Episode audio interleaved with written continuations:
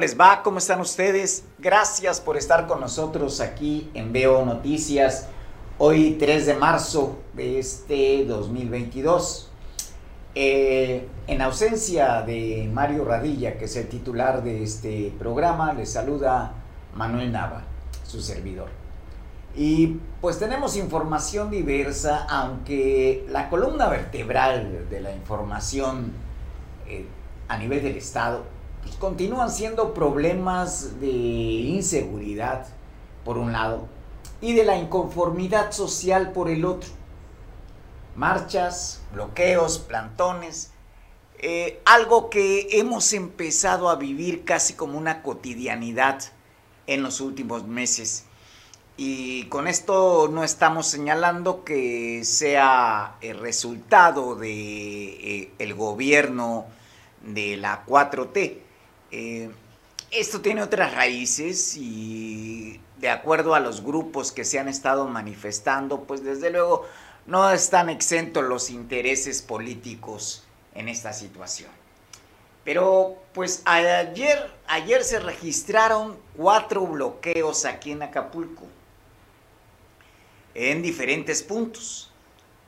Y pues esto ya motivó una respuesta por parte de la alcaldesa Abelina López Rodríguez, eh, quien señala que este bloqueo es consecuencia o es reacción al trabajo coordinado que están realizando los gobiernos de el nivel municipal y estatal con el federal en materia de seguridad pública. De acuerdo con lo que dice, dijo Abelina López Rodríguez, eh, cito textual, estuve pendiente del bloqueo. Es parte de un trabajo que venimos desarrollando en el tema de seguridad. La sociedad nos exige y en este marco de corresponsabilidad hay que seguir haciendo lo que toca a la prevención del delito. En cuanto a la denuncia que hicieron los transportistas durante el bloqueo, es su inconformidad con un comandante. La primera edil manifestó que el señalamiento seguramente es porque está haciendo su trabajo y lo está haciendo bien. Y siempre que se hace bien el trabajo, hay algunos a los que no les gusta.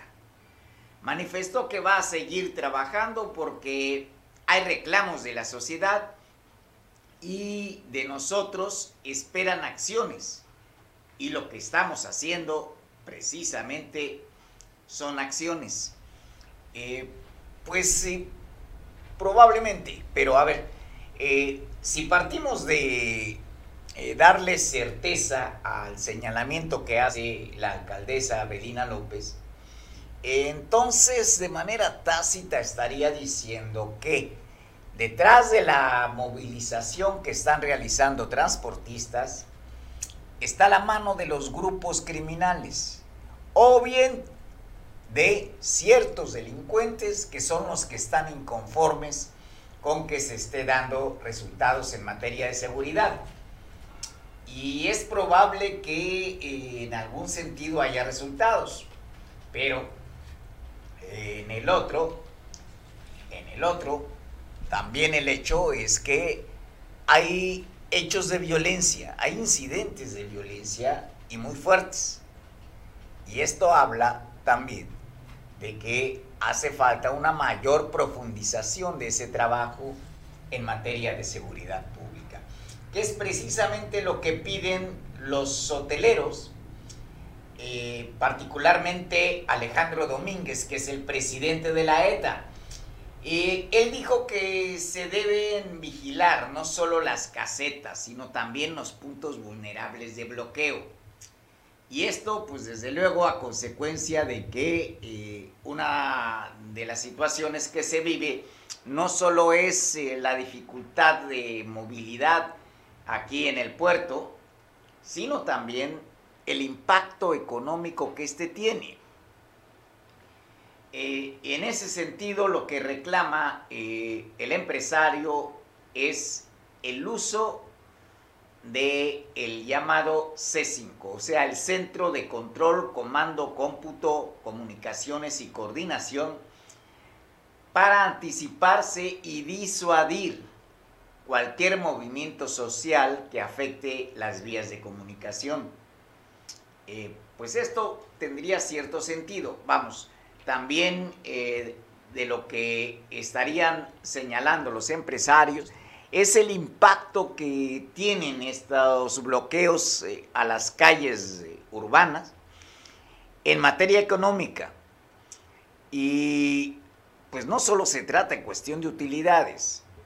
Uno de los impactos que está pues poco calculado, pero que en realidad existe tiene su peso específico, es la pérdida de horas hombre trabajo.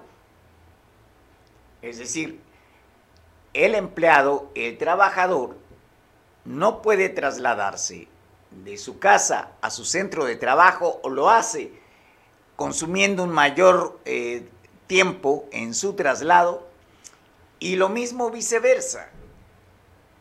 Ante eso, pues, eh, los trabajadores normalmente lo que hacen es la solicitud de salir más temprano para poder recuperar el tiempo que se pierde con estos bloqueos. Eso es uno. El otro, desde luego, es que se inhibe la actividad comercial. El paseante, el ciudadano que busca o tiene necesidad de hacer alguna compra, al enterarse de los bloqueos, sabe que la dificultad para movilizarse va a ser tremenda. Por tanto, pues desiste de hacer las compras que tenía programadas para ese día. Y esto, pues desde luego, reduce los niveles eh, de ingreso de las empresas. Pero a su vez, a su vez, porque eh, si hay bajos ingresos, también el ayuntamiento lo resiente porque hay baja recaudación de impuestos. Es, es así de sencillo. Y no solo el ayuntamiento, vamos, eh, también es a nivel federal, porque en los productos hay IVA y los empresarios, las empresas, deben enterar a Hacienda la proporción de IVA que va en sus ingresos brutos dentro de las ventas. Así que se forma esa cadena y efectivamente inhibe la actividad económica, la perjudica.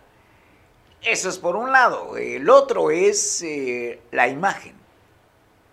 El paseante que está en Acapulco y observa ese tipo de cosas, pues podría darnos la peor de las publicidades, la que se hace de boca a boca.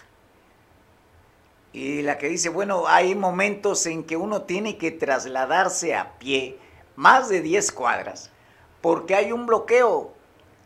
Y, pues, por fortuna, por desgracia, resulta que aquí en este puerto, que otrora llegó a ser la perla del Pacífico, la gran dama del turismo en México, pues solamente hay tres calles.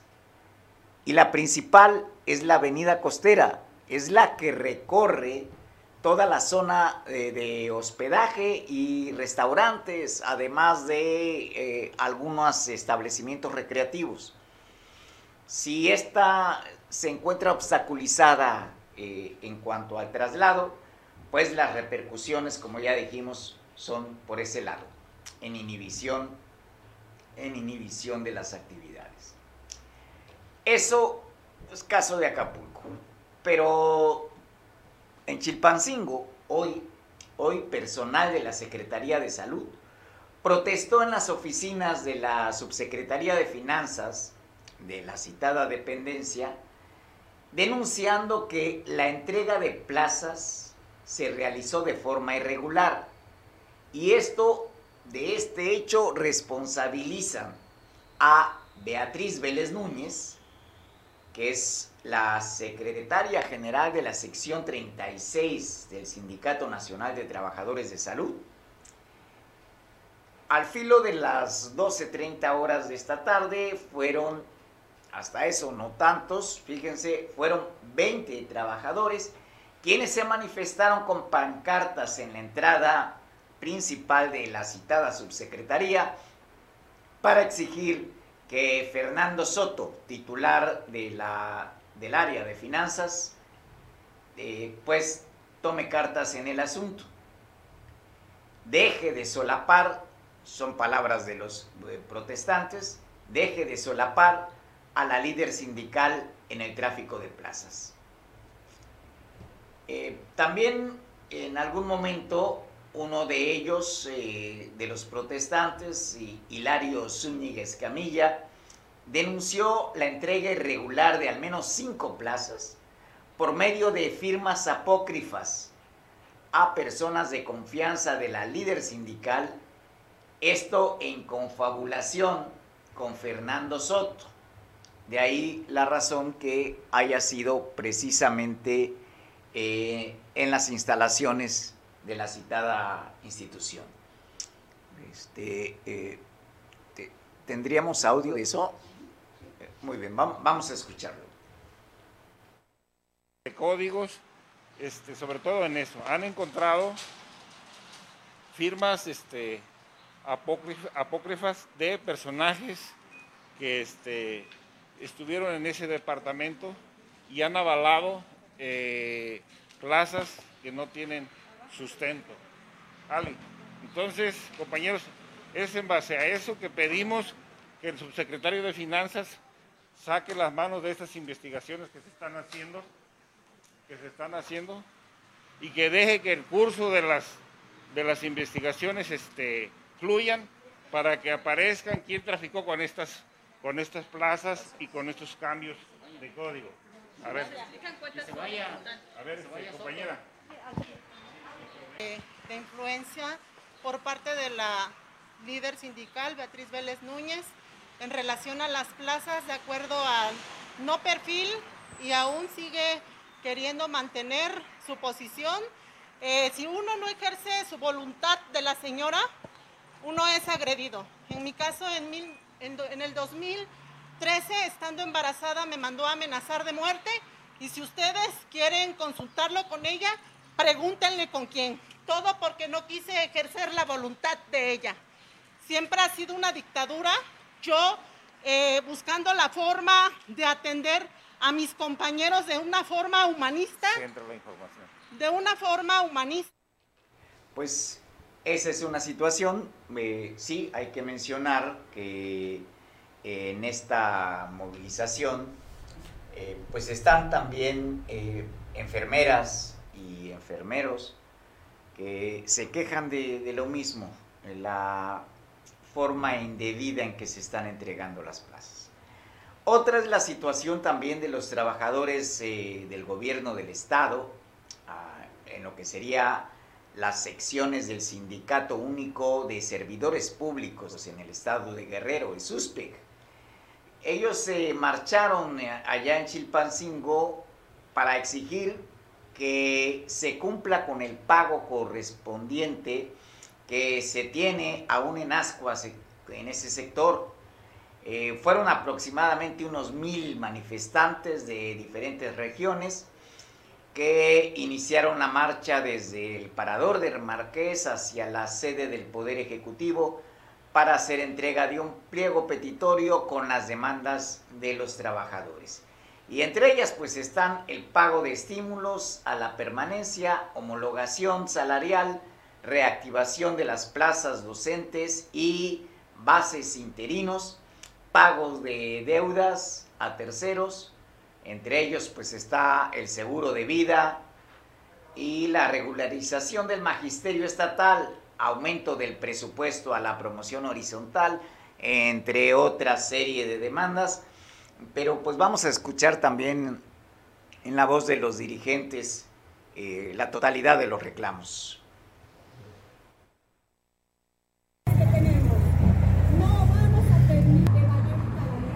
Yo les pregunto a ustedes, ¿así pueden lograr la unidad cuando nunca se nos ha convocado a ninguna reunión, a ningún secretario? En este caso estoy hablando de 30 secretarios seccionales, pero estoy hablando de 43 secciones sindicales que ganamos no se nos han ganado, no se nos han llamado, perdón. Aquí tenemos gente de promotora de playas en este momento. No está el secretario, pero está la gente. Tenemos gente de Parque Papagayo. No tenemos al secretario, pero tenemos a la base trabajadora.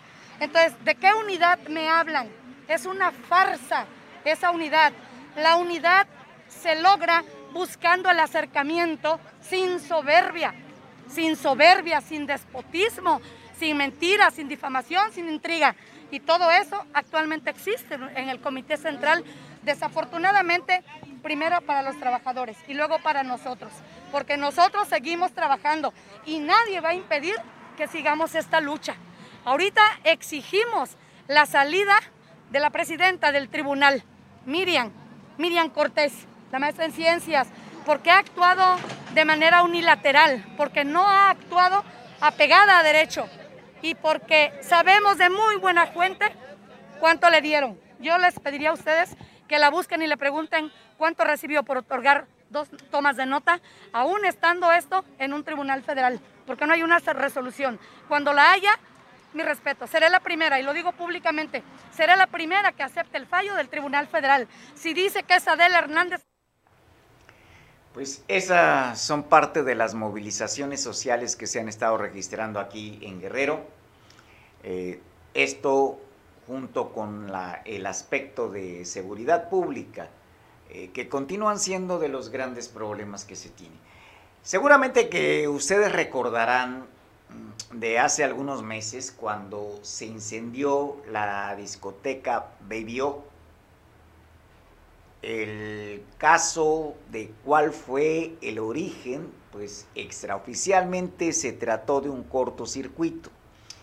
Esto no obstante que eh, hay eh, elementos eh, como un video donde se percibe que hay personas rociando con gasolina el establecimiento. Y eso ahí ha quedado. Viene esto a colación porque Eduardo Cicerman Maus, que es el dueño de esa discoteca aquí en Acapulco, fue detenido en la Ciudad de México. Y eso lo enfermó la Fiscalía de la ciudad capital. Eh, según los datos que se tiene, fue eh, ubicado en el Aeropuerto Internacional de la Ciudad de México. Eh, no se precisa si estaba por salir del país o era simplemente un viaje o simplemente como hacen algunos, pues acuden a la casa de cambio que está dentro del aeropuerto. Eh, pero el hecho es que mmm, Cicerman Maus fue detenido por otras cuestiones, entre ellos lo que se menciona es una demanda por pensión alimenticia. Eh, sin embargo, pues eh, el icono aquí es que eh, se trata del propietario de la discoteca Baby O en este puerto. Esa discoteca fue emblema de Acapulco y en varias generaciones pues estuvieron por lo menos alguna noche en Baby e incluso después del incendio pues se llenaron eh, algunas redes sociales como Facebook, Twitter, eh, de quienes presumían con fotos haber estado en Baby O. Era un motivo de orgullo hacerlo. Bueno, son otras circunstancias. Aquí el asunto es que también eh, está el hecho del incendio de esa eh, discoteca, que en un principio habían dicho fue consecuencia de no haber pagado la cuota correspondiente a los grupos delincuenciales para mantener la seguridad. Eh, también las compañías de seguro llegaron a insinuar que podría haber sido ese incendio provocado una artimaña para la recuperación del seguro. Eh, tomemos en cuenta que eh, todavía había algunas restricciones por la pandemia en el momento en que ocurrió ese siniestro de Bebio. Entonces, pues ahí quedan las sospechas. Mientras no haya información oficial al respecto, pues será difícil hacer alguna conclusión tajante sobre el origen de ese incendio. Eh, lo que es eh, oficial hasta este momento es que su detención obedece a asuntos familiares y no a cuestiones de negocio. Otro tema es eh, el secuestro y aquí la Fiscalía General del Estado ha dado algunos resultados. Se logró que el juzgado concediera 50 años de prisión a José Alfredo N., quien es responsable de secuestro en Chilapa.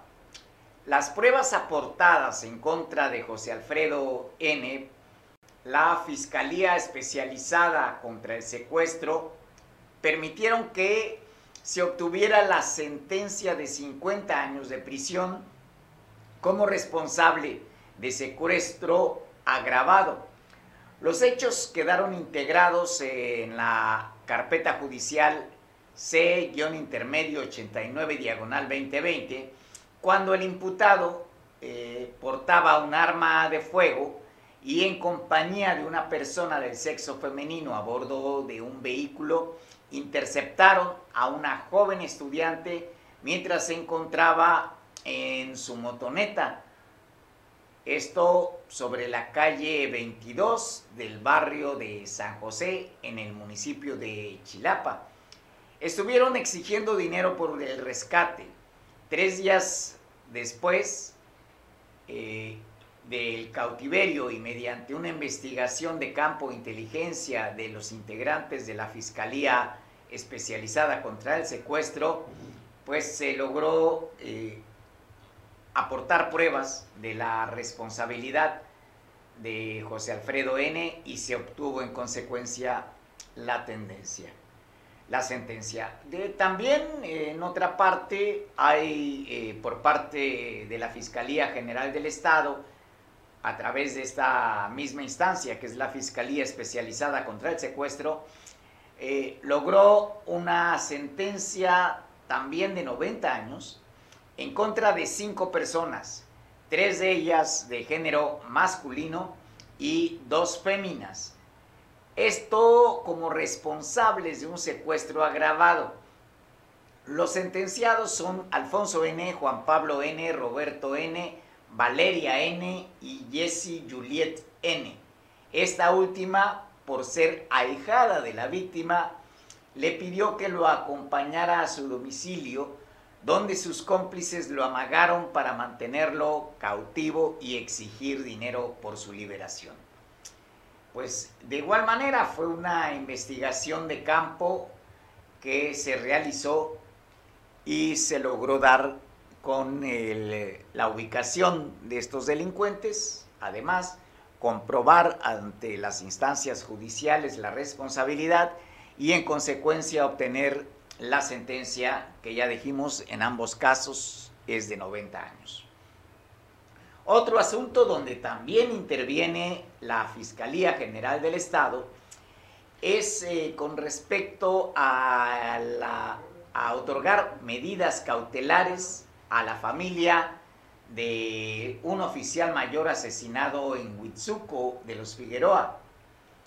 Eh, los familiares de Ignacio N eh, obtuvieron esta prerrogativa. Ahí Sandra Luz Valdovinos, que es la fiscal general del Estado, se reunió con los familiares de Ignacio N., quien se desempeñó como oficial mayor del ayuntamiento de Huitzuco de los Figueroa y ofreció el apoyo en las investigaciones. La fiscalía también instruyó el traslado de un Ministerio Público móvil en la zona y ofreció medidas de protección inmediatas a los familiares.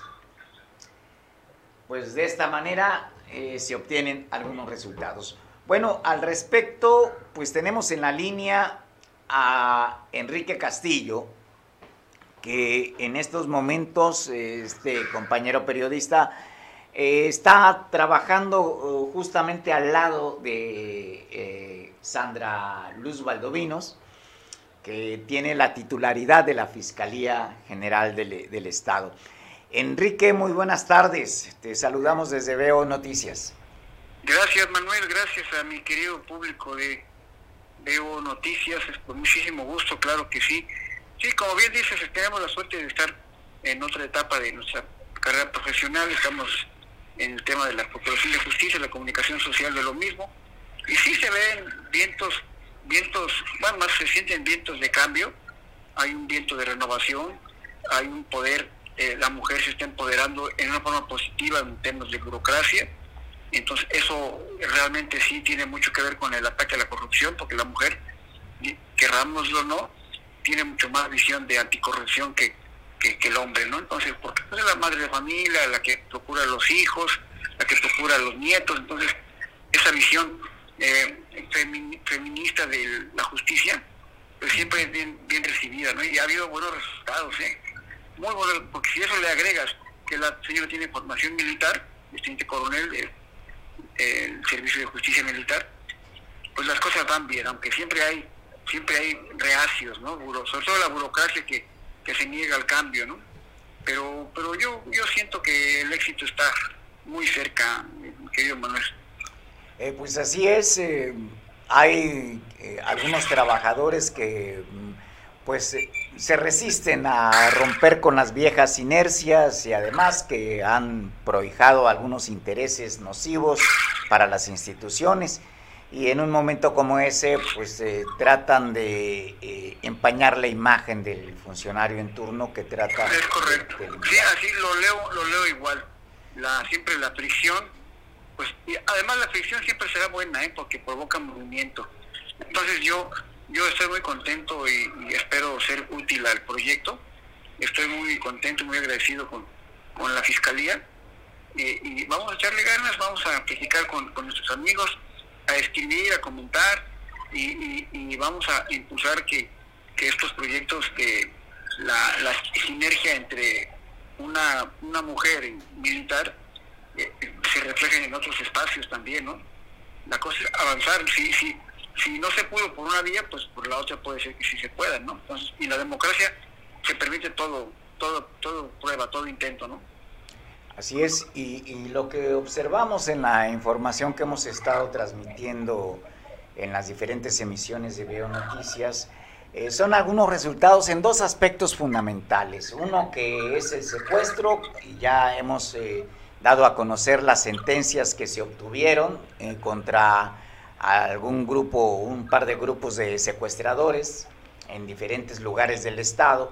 Eh, pero junto a eso hay, hay otra parte que también conviene resaltar y que esta eh, se omite muchas veces, eh, que es lo que comentábamos ayer, la forma como se ha ido reuniendo con diferentes sectores sociales, incluso con autoridades del nivel municipal de gobierno, eh, y al interior, al interior de la propia fiscalía, que esto pues habla de que va a cosechando consensos precisamente para una cultura diferente de la legalidad, Enrique.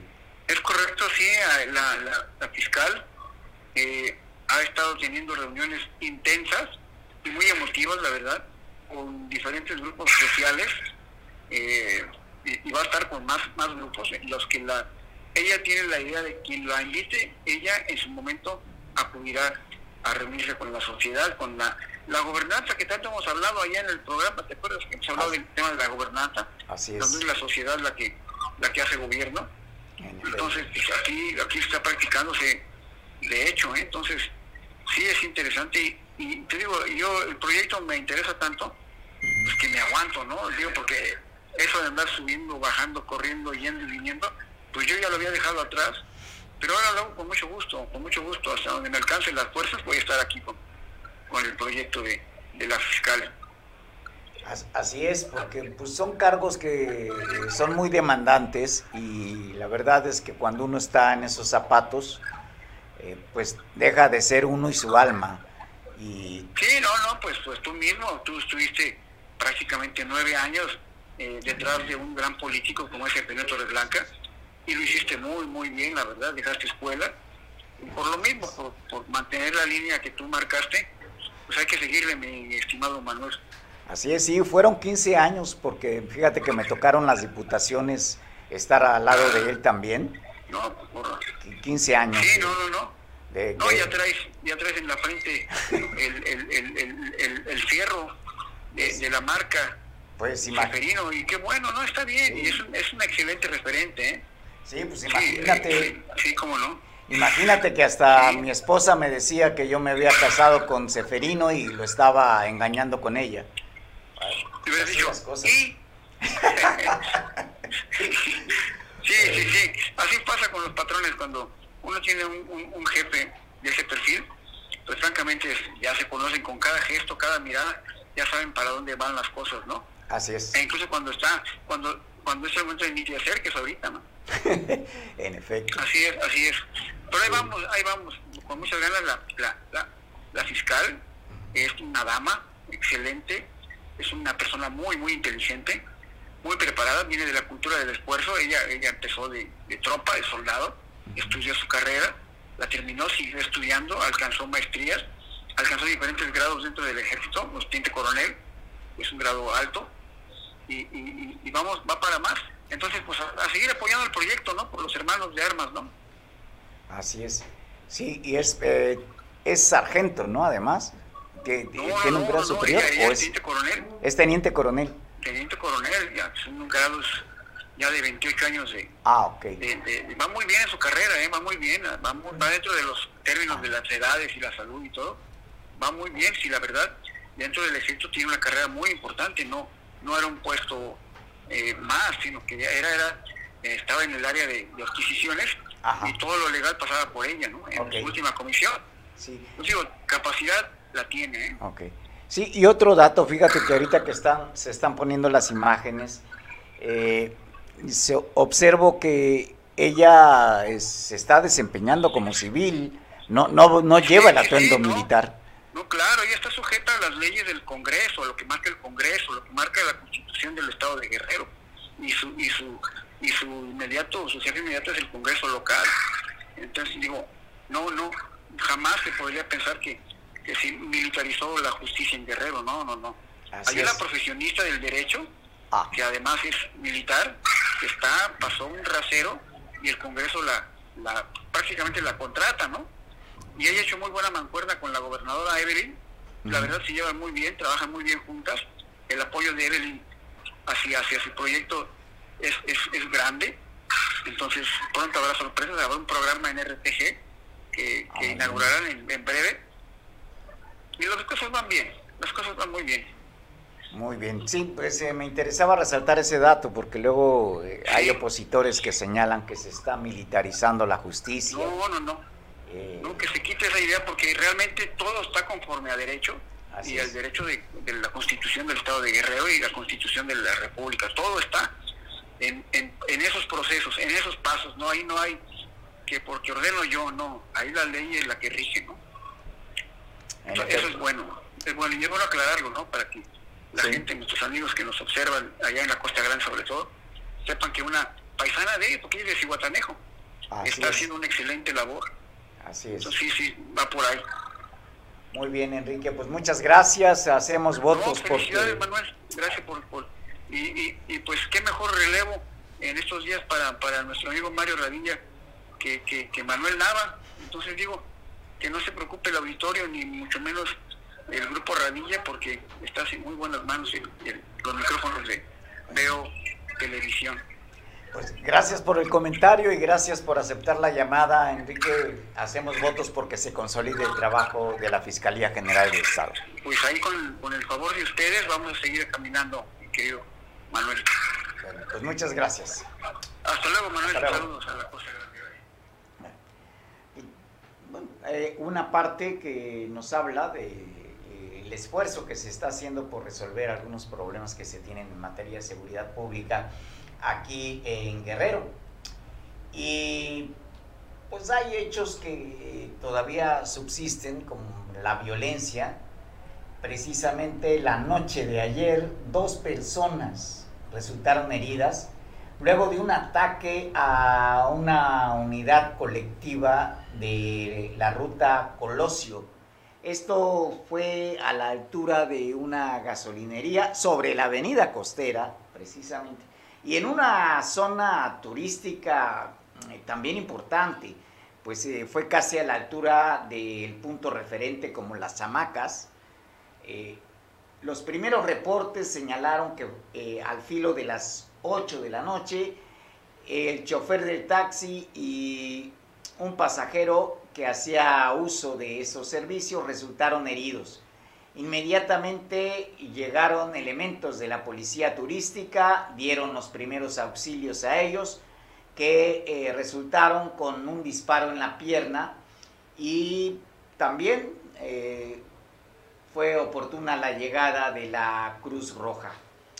Aunque uno de los heridos eh, se negó a ingresar al hospital, las autoridades señalan que el ataque eh, se registró contra el sitio de taxis colectivos, efectivos de la Guardia Nacional y del Ejército, así como policías ministeriales, estatales, acudieron al lugar para eh, dar con los agresores. Eso es por un lado, también eh, pues son hechos que inciden en este clima de inseguridad que aún prevalece, pero pues como acabamos de ver, pues hay esfuerzos por superar, superar esta situación que se enfrenta. Y pues bueno, eh, después de esto, de las cuestiones de inseguridad, eh, hay otro dato que no podemos eh, pasar desapercibido y es que en la madrugada de hoy, de acuerdo con la información que estamos recibiendo, integrantes de la Escuela Normal de Ayotzinapa se apoderaron de cuatro camiones de carga en Chilpancingo, de los cuales tres ya fueron recuperados durante un dispositivo que realizó la Policía Estatal. Eh, de acuerdo con el reporte policíaco, los hechos se ocurrieron a las 3 de la madrugada de hoy jueves y fue sobre el libramiento a Tixla. Hasta el momento no se tiene un comunicado formal. Se sabe que los trailers eh, estaban transportando material de papelería, abarrotes y productos de una empresa refresquera. Hay que señalar como dato de contexto que eh, en esta semana se estarán llevando a cabo, o se están llevando a cabo más bien, actividades eh, para celebrar el 96 aniversario de la fundación de esta Escuela Normal Rural Isidro Burgos la connotación que tenemos, la, imagen o el estigma es que pues, eh, sus integrantes son un estudiantado mm, pues, bastante conflictivo, eh, pero lo fundamental es este hecho. Por un lado, eh, hay acciones que ellos dicen que ante la reducción presupuestal de que han sido objeto, han tenido que salir a efectuar este eh, bloqueos o este tipo de actos vandálicos como son los saqueos para poder financiar sus actividades. Es curioso, pero en este caso lo que anunciaron con bombo y platillo fue eh, un concierto con grupos, eh, bandas de, de este género musical de banda, eh, que por cierto son grupos que pues difícilmente puede uno pensar que lo hagan esto en solidaridad con los estudiantes de Ayotzinapa. Eh, sin embargo, pues se, está haciendo. El otro punto es que eh, se presume que esta mercancía que pretendían sustraer de los trailers se estaría usando para obtener al final de cuentas fondos y financiar estas actividades de festejo.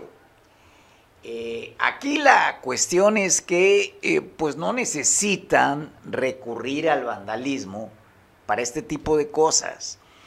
Eh, si se trata de obtener recursos, bien pueden hacer un boteo. Bueno, ahí están viendo, está el Recodo, por ejemplo, que está participando ahí. También pues hay otro tipo de artistas eh, un lienzo charro que se va a desarrollar el 10. El próximo sábado estará la banda original. También el Recodo, eh, eh, otro grupo, fórmula musical, entre otros. pero como ven, pues el boleto tiene precio, pues no, habría por qué eh, estar buscando otras formas de financiamiento. Eh, pero bien puede salir a la calle y botear. Ese es el asunto. Ahí, ahí eh, seguramente habría solidaridad de la población, independientemente de los estigmas. no tendrían por qué hacerse tomas de casetas, exigir a los conductores una cuota voluntaria pues esas ya son cosas que rayan eh, en otra situación. Y si en algún momento hay personas que simpatizan con la causa de la normal rural, este tipo de hechos, pues eh, sencillamente afecta su imagen. Pero, pues en fin, son formas, eh, como dicen ellos, son formas de lucha, de lucha estudiantil, pero la verdad pues ya están bastante desfasadas. Ya en este momento esas formas de lucha eh, repercuten en contra de quienes eh, están abanderando esas causas. Eh, en otro sentido, está hablando de esta situación, de estos grupos contestatarios un tanto. hay organizaciones feministas que están convocando a una marcha que tendría que realizarse el 8 de marzo. Esto con motivo del Día Internacional de la Mujer. Y el punto de partida en la ciudad capital sería en el Monumento a las Banderas. Aunque se prevé que existan otras manifestaciones y otro tipo de actos simbólicos en diversas partes de la capital. Entre los convocantes eh, a esta marcha está Marea Verde Guerrero, programa de jóvenes por derechos sexuales y reproductivos de Guerrero, además de diversos colectivos feministas. Eh, se trata de una movilización dirigida a mujeres de todas las edades. Las participantes, se está sugiriendo, deben llevar un pañuelo verde o morado. También se les invita a llevar su propia cartulina con un mensaje alusivo a la protesta. Y entre ellas pues sugieren como sentencias o como slogans, vivas nos queremos, guerrero será toda feminista, juntas libres y sin miedo, no se festeja 8 de marzo se lucha. Bueno, eh, eh, hay que señalar, bueno, en efecto, eh, hace falta, hace falta un trato pues diferente, fuera de estos patrones culturales muy, muy, obsoletos ya, de dominación sobre las mujeres, sin lugar a dudas. Aquí un dato que salta es que pidan también un, pañuelo verde cuando ese pañuelo verde está asociado a una causa que es eh, en pro del aborto o más exactamente, para ser un tanto más general, es en pro de que las mujeres puedan decidir sobre su propio cuerpo. Eh, aquí hay un dilema, porque no todas las que exigen también respeto a las mujeres, respeto a su integridad, que se acaben los feminicidios, pues no están tan de acuerdo eh, en que eh, se legisle en favor del aborto. Y el morado pues lleva la connotación mm, partidista. El morado es precisamente el color de la 4T. Eh, pero pues independientemente de esos detalles, aquí el asunto es que efectivamente eh, pueda haber esta manifestación de las mujeres al respecto y que pues además, además, eh, contribuya de alguna manera a que eh, bajen estas tensiones de confrontación sexista entre hombres y mujeres. Aquí no hay géneros sexuales superiores. Todos los dos son complementarios. Y los dos merecen respeto en su integridad.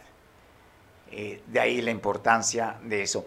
Hay que señalar que eh, el Día Internacional de la Mujer tiene como origen precisamente una tragedia ocurrida, eh, si mal no recuerdo, en Chicago, cuando unas eh, trabajadoras de una empresa textil que eh, se habían declarado en huelga fueron quemadas vivas. Con una, eso no fue un accidente. El patrón ordenó soldar la puerta de esa fábrica textil y prenderle fuego para aplastar la eh, huelga. Hay, otras versiones que indican que pues, eh, eh, el hecho no ocurrió, sin embargo sí hay, hay antecedentes que señalan que sí. Y años después fue tomada como referencia para la celebración del Día Internacional de la Mujer. En otro contexto, mm, porque ya estamos casi en el cierre, está una situación que nos, nos atañe a todos en este momento. Y es la invasión de Ucrania por parte de Rusia. Hay este dilema de que confronta eh, porque eh, se enfoca de manera ideológica este problema que por cierto pues no empezó Mm, hace una semana, eh, este, eh, esta diferencia entre Rusia y Ucrania en su etapa más reciente data de hace 14 años. Esto es su etapa más reciente. Y ha habido um, pues, situaciones lamentables en las que han incurrido gobiernos y personas militares o civiles eh, con resultados lamentables. De la misma manera que ha habido un abuso de poder por parte de las fuerzas rusas sobre los de Ucrania, dentro de Ucrania también ha habido por lo menos dos quemas de personas al estilo nazi por ucranianos que se oponen a que estén en su territorio lo que ellos llaman prorrusos una situación difícil. Pero bueno, el punto aquí es que ya ayer, ayer por la tarde, la Asamblea General de la Organización de Naciones Unidas aprobó una resolución la cual condena la invasión de Rusia a Ucrania. Este documento fue ratificado por 141 de los 193 países que conforman esta organización de las Naciones Unidas. El texto, entre otros aspectos, señala así eh, textual que se deplora la agresión rusa contra Ucrania y demanda a Moscú que le ponga fin y ordene el retiro inmediato y sin condiciones de sus tropas de ese país vecino los cinco países que votaron en contra de esta resolución, pues obviamente está Rusia, Bielorrusia, Siria, Corea del Norte y Eritrea. Pero hubo también 35 países que se abstuvieron de votar en ese sentido. Cuatro de ellos de América Latina. Y entre ellos pues está Bolivia, El Salvador, Nicaragua, Venezuela, no, perdón, eh, Nicaragua, Cuba. Hay países que no estuvieron en la votación y entre ellos está Venezuela, cuyo presidente, eh, que es Nicolás Maduro, ha respaldado a Rusia en operaciones en contra de Ucrania. Eh, aquí el dato es que, bueno, em, la Asamblea General de las Naciones Unidas toma una resolución eh, un tanto mm, pues demorada, dado que, insistimos, este conflicto se dejó crecer, se dejó crecer por ambas partes, de manera deliberada. eso no tiene vuelta de hoja. Ahora, el otro punto, y este es el que estaría cuestionando el papel de la Organización de Naciones Unidas como ente garante de la paz mundial ante este tipo de conflictos. Y ese es el hecho de que la resolución, que si bien fue aplastante, dado que fueron 141 de los 193, el asunto es que no es vinculante. Es decir, esto es un pronunciamiento moral. Eso es por un lado. El otro aspecto que hay que resaltar es que de alguna manera la votación está reflejando lo que podría ser este nuevo orden mundial posbélico y que pues va a trastocar muchos de los principios de la economía global neoliberal, eh, pero también de las actividades económicas internacionales. Porque eh, el impacto económico con un precio del petróleo que ya está por arriba de los 110 dólares y que se prevé podría llegar a más de 120 dólares por barril eh, en, la medida en que este conflicto se prolongue, eh, pues eso va a obligar a cambiar las formas de producción y ahí es donde va a estar el detalle. Eh, ¿Qué es lo que vamos a tener? Un periodo muy largo, muy largo, eh, no va a ser de unos cuantos meses. Eh, la recuperación económica post pandemia se va a retrasar, desde luego. también vamos a sufrir de inflación. De hecho, ya a nivel de los mercados internacionales, eh, los eh, alimentos ya eh, observan una fuerte tendencia al alza. el valor del dinero va a ser bastante caro porque las tasas de interés van a subir.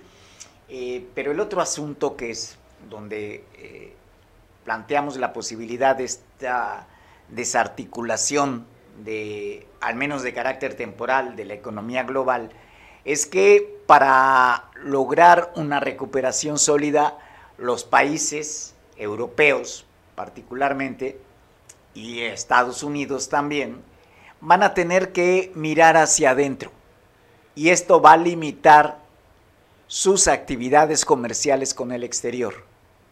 Por tanto, también, a medida que esto ocurra, la posibilidad de recuperación de las economías mundiales se antoja, se antoja distante. He ahí el conflicto, he, ahí el conflicto que está de esta guerra que aparentemente, pues, eh, en términos geográficos, se encuentra pues por allá en Europa, en el otro extremo, en el extremo este, y lejos de nosotros. Pero pues estamos más cerca en términos económicos y políticos de lo que parece. Y el otro aspecto, pues es la tragedia humana que generan todas las guerras, todas las conflagraciones eh, de carácter militar. Y pues ha habido mexicanos también afectados. Apenas hace unas horas llegaron 81 mexicanos que todavía estaban varados allá eh, en Ucrania. Pero el otro aspecto es eh, el incremento de los flujos migratorios dentro de Europa. Y que conste que ya son bastante grandes. ¿eh? Allí esas personas que están siendo desplazadas de sus lugares de origen traen otro problema también. Están perdiendo su patrimonio. Como pudieron ver en las imágenes, sí se han bombardeado objetivos civiles. Ahora bien, este acuerdo internacional de beligerancia, eh, pues no ha tenido vigencia desde la guerra del desierto. Se ha permitido que se bombardeen objetivos civiles en escenarios de guerra. Y esa es la situación. Pues como pueden ver ahí, ahí, ahí está, se pierde el patrimonio, la propiedad que puedan tener. Eh, se agravan problemas de salud, se rompen las familias, se generan orfandades, porque algunos de los menores van a perder a sus padres en esos bombardeos o en esas acciones bélicas. Es el otro drama. Bueno, muchas gracias por haber estado con nosotros. Mm, pues no deja muy buen sabor de boca, ¿verdad? Pero eh, quedémonos con la parte positiva. Se sanciona en términos morales a Rusia y se le pide abandonar o retirar sus fuerzas militares de Ucrania. Nos vemos mañana en ausencia de eh, Mario Radilla, su servidor Manuel Nava, y cerraremos la semana aquí en Veo Noticias.